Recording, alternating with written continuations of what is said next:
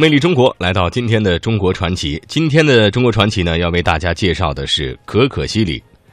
可可西里是目前世界上原始生态环境保存最为完美的地区之一，也是目前啊中国建成的面积最大、海拔最高、野生动物资源最为丰富的自然保护区之一。可可西里呢，气候严寒，自然条件非常恶劣，人类无法长期居住，因此呢，这里也被誉为生命的禁区。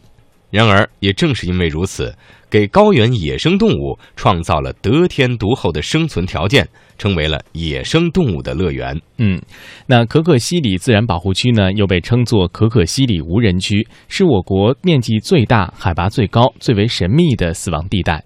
因为这里呢，气候干燥寒冷，严重缺氧、缺淡水。环境险恶，人们也因此给这里取了很多可怕的绰号，包括神秘的死亡地带，包括死亡线、人类的禁区、生命的禁区等等。那接下来，中国传奇，我们就跟随记者走进这神秘的可可西里。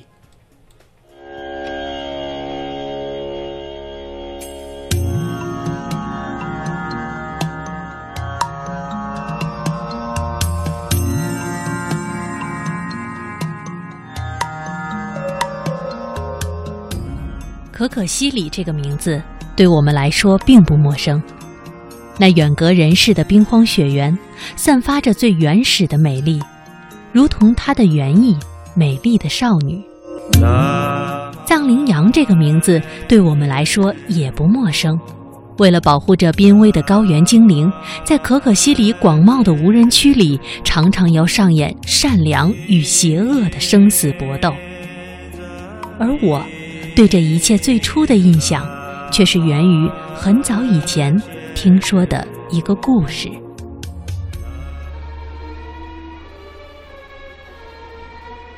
一天清晨，老猎人走出帐篷，突然看见两步之远，对面的草坡上站立着一只肥肥壮壮的藏羚羊。他眼睛一亮，一股清爽的劲头立即涌上身来。丝毫没有犹豫，转身回到帐篷，拿来了叉子枪。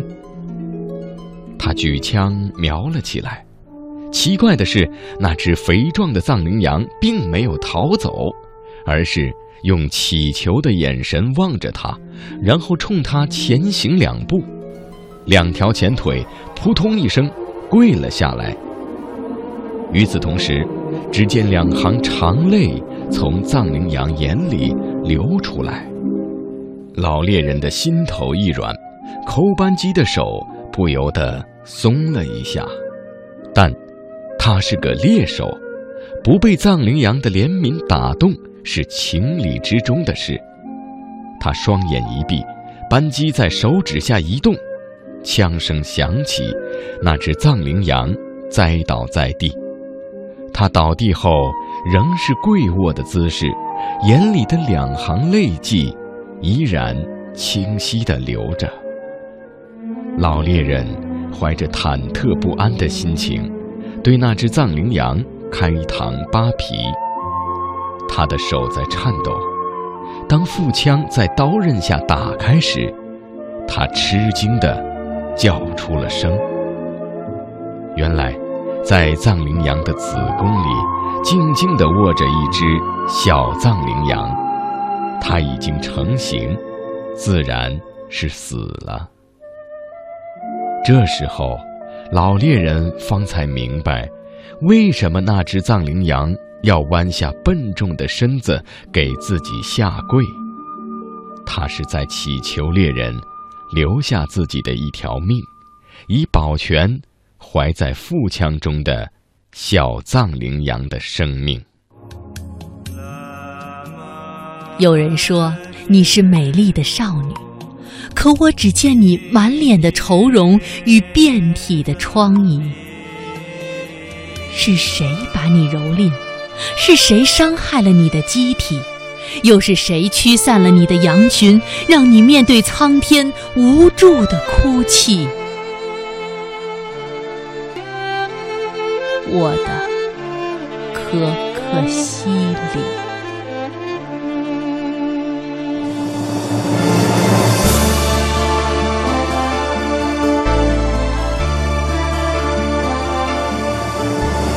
贪婪与血腥，保护与再生。有关于可可西里的故事太多太多。曾经触动了无数人心灵深处的电影《可可西里》，就是根据发生在这片土地上真实的故事改编而来。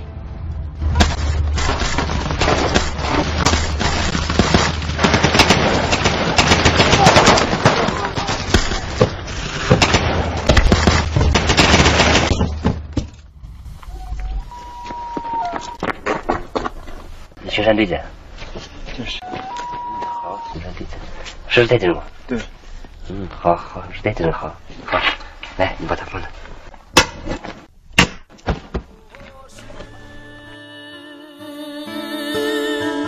流浪的风。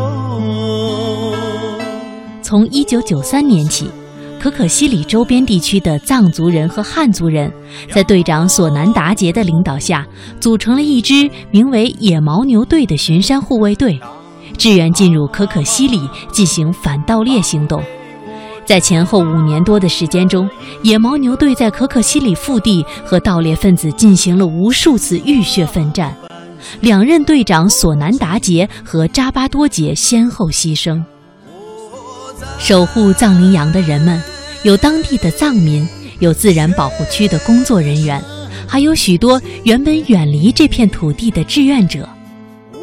二零零二年五月，可可西里自然保护区迎来了第一批志愿者，杨震便是他们其中的一位。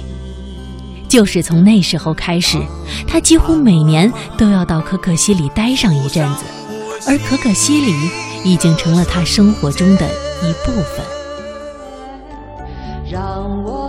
我是杨震，每当听到这熟悉的歌，我总是想起可可西里。二零零二年，我作为藏羚羊保护的第一批志愿者到了那里。从那天起，每年总有几个月的时间，我会回到可可西里。每到我离开它太久的时候，耳边总会有声音在呼唤我。不管分别多久。你都在我想你的梦里，啊，可可西里。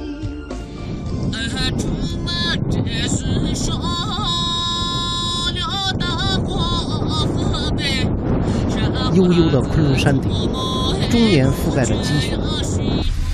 可可西里三面环山，只有东边是开阔地。盗猎分子常从青藏公路向西侵入保护区。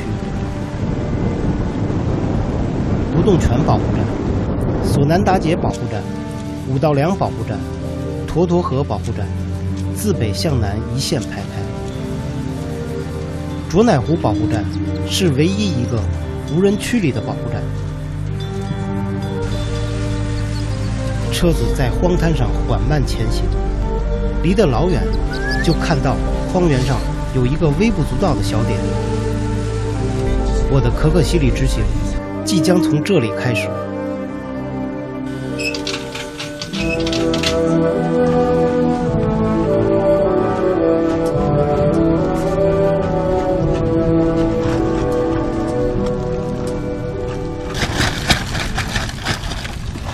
现在的海拔高度是四千四百六十米。我们将在这儿生活二十天左右吧。昨天下了雨，插着雪，今天白茫茫一片。今天一早起来就有两件高兴的事儿。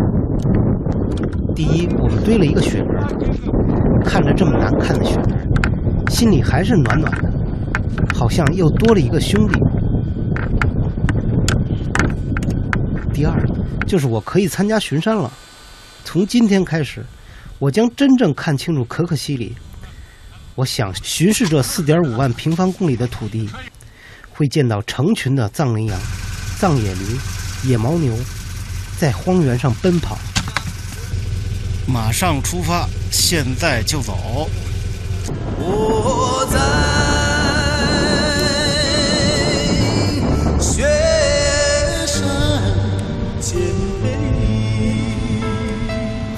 高原的天空，蓝净澄澈，四周不是戈壁就是雪山，空旷高远，整个世界似乎只有我们存在，显得那么不真实。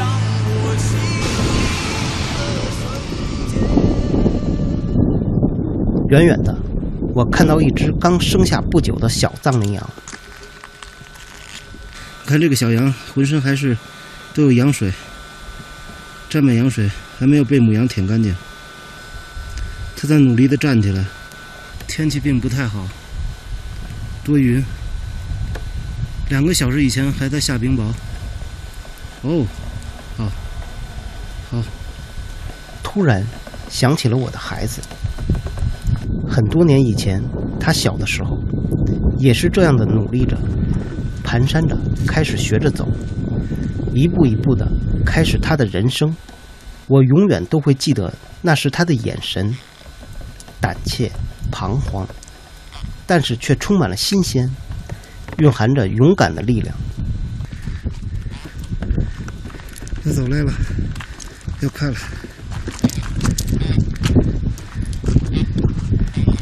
哦，你走那么快，我只是倒着走呢。喂，小家伙，你不要追我。喂，我要掉到一个洞里。啊啊啊！一直以来，我都对藏羚羊有种特别的感情。我以为，对这些草原精灵而言，我总是扮演保护者的角色，却在这一瞬。突然感到，他们也一样带给我生命的触动。一个人如果有机会去长久的保护另一个生命，那么他是幸运的，因为在这个过程中，他被唤醒的责任感、使命感与骄傲感是很难在别的地方找到的。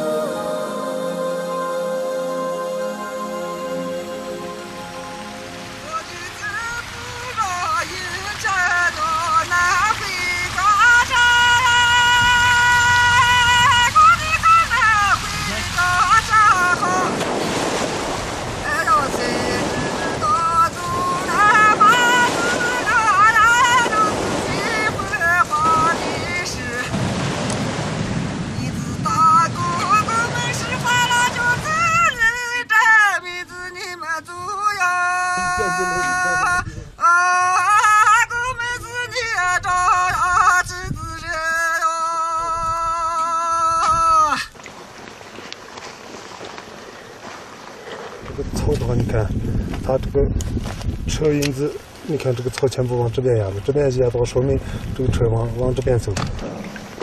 今天最重要的收获是发现了一辆盗猎分子的车，停在荒野的吉普车，无疑引起我们的警觉。十有八九，它就是盗猎的信号。哎，刚好那个那个最电上那是什么东西？你这乞丐子还那个？这是肉，是羚羊的肉煮哈子。哦，羚羊肉啊。啊，这是羚羊肉，他们煮了一个吃剩下来的羚羊肉。藏羚羊浑身是宝，而价格高昂的藏羚羊绒是导致盗猎分子猖狂的主要原因。在中国境外，一条用三百到四百克藏羚羊绒织成的披肩，价格可高达三万美金以上。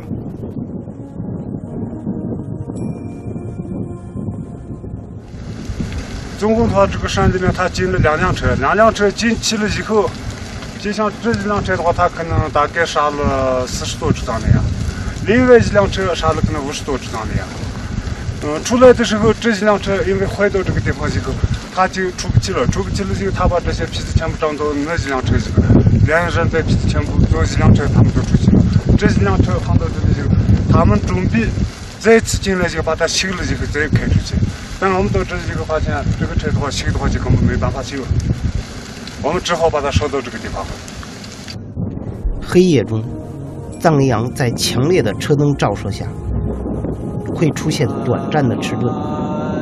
于是，这个习性被盗猎分子利用，在他们的疯狂扫射中，藏羚羊血流成河。如今见到这明晃晃的刀，上面还沾着带血的羊毛，我的心又一次感到至深的悲痛。可恨，没有再早一步赶上他们，没能阻止这一切的发生。秃鹫从灰白的天空飞过，在无边的荒原里发出一声声哀嚎。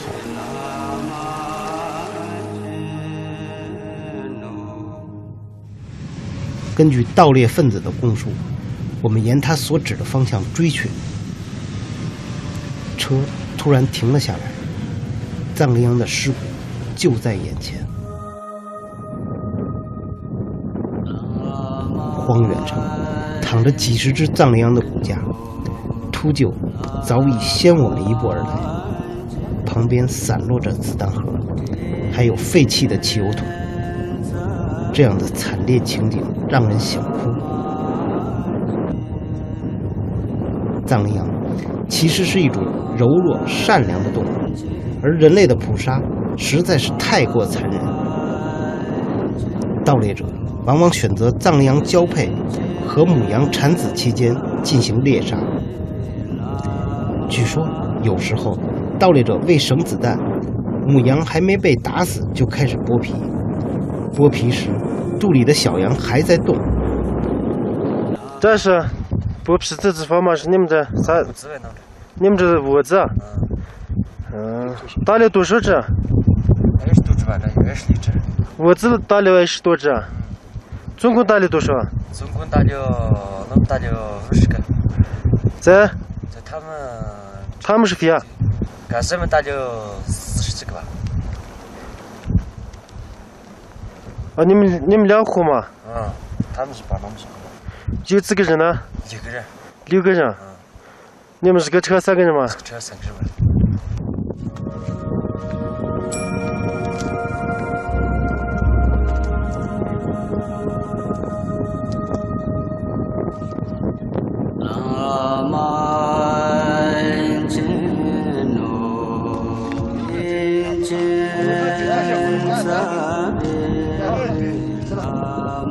生命的价值，在这些人眼里已经微不足道，甚至连母性的力量也不能丝毫打动他们。他们是贪婪的，也是愚昧的，是令人发指的，也是让人悲哀的。